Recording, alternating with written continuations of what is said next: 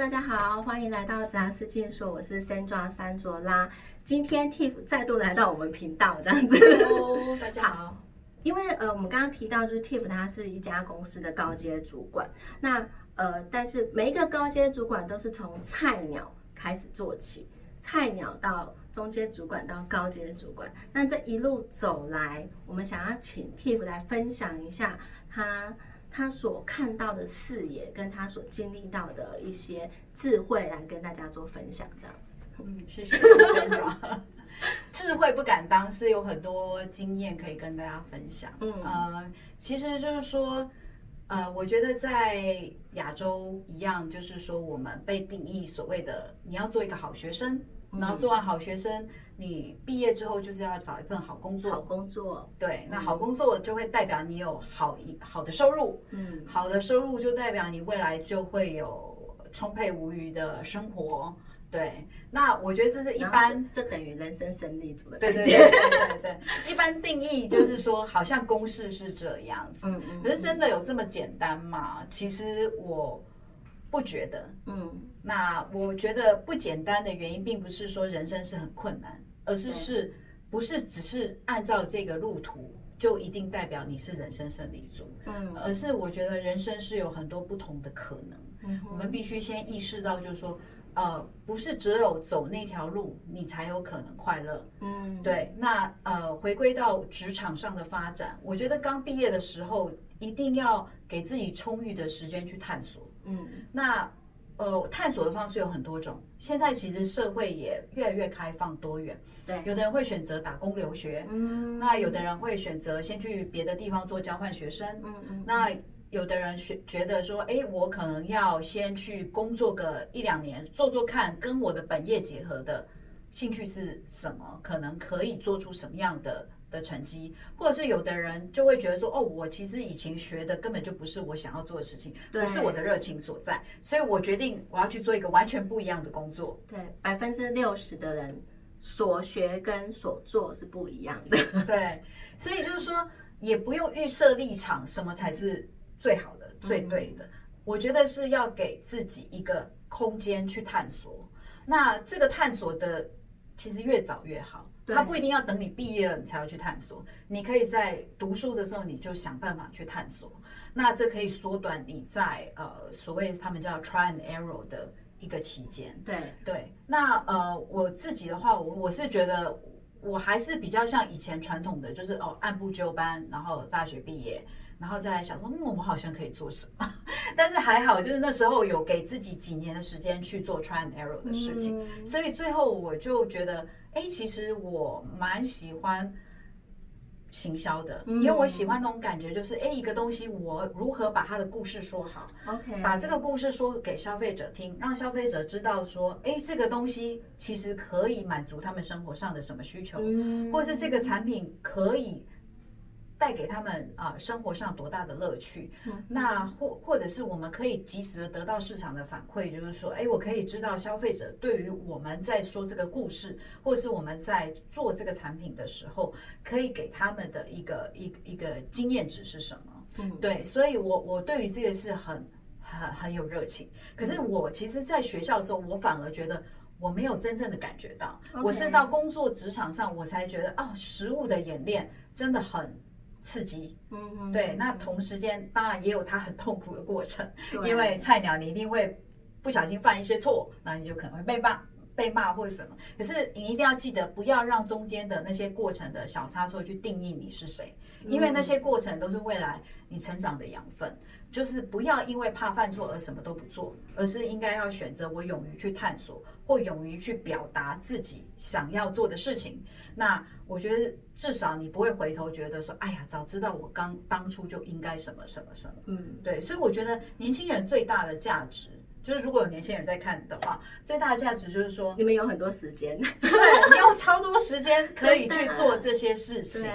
而且你的犯错的机会成本相对是很比较低的，对对。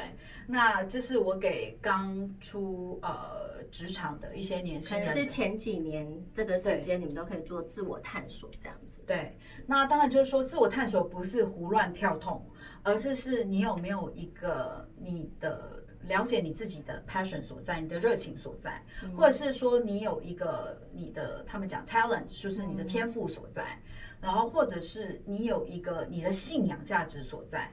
对，例如说，有的人他可能会觉得我想就是想要帮助。呃，一些贫穷的人，所以他选择一些非盈利机构的工作。对对，那就是代表他的价值是价值观是非常明确的。对对，然后这个也是一个一个依据。所以这在这三个衡量的标准之下，你要不断的去试，然后回头去检视，就是说我在哪一个地方才能真正获得成就感。嗯，那在这个成就感上面，你就可以慢慢慢慢有一个比较清晰的道路，带你到下一个阶段。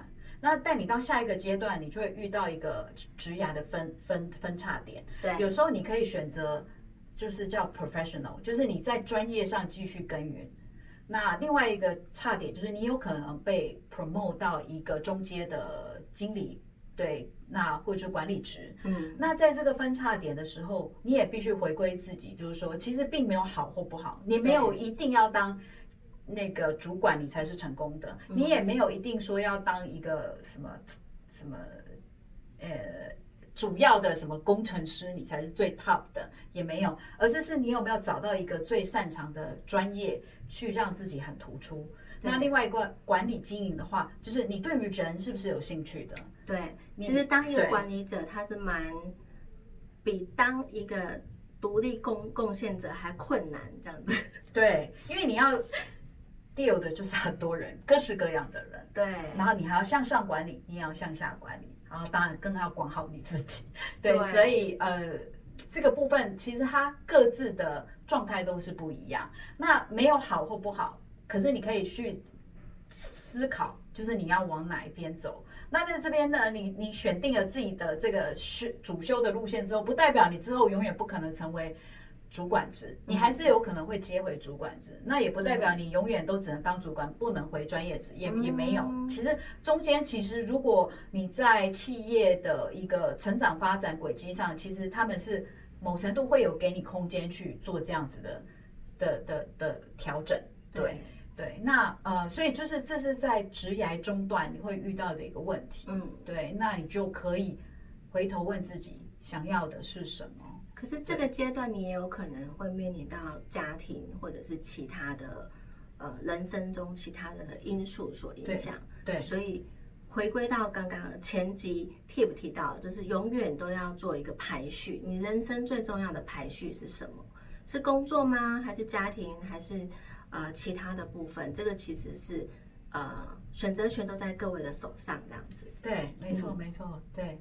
所以就是。不要让别人来定义你是谁，或者是你成功与否，只有你自己知道。因为，但是就是一定要想过，了解自己，然后去做出有意识的抉择。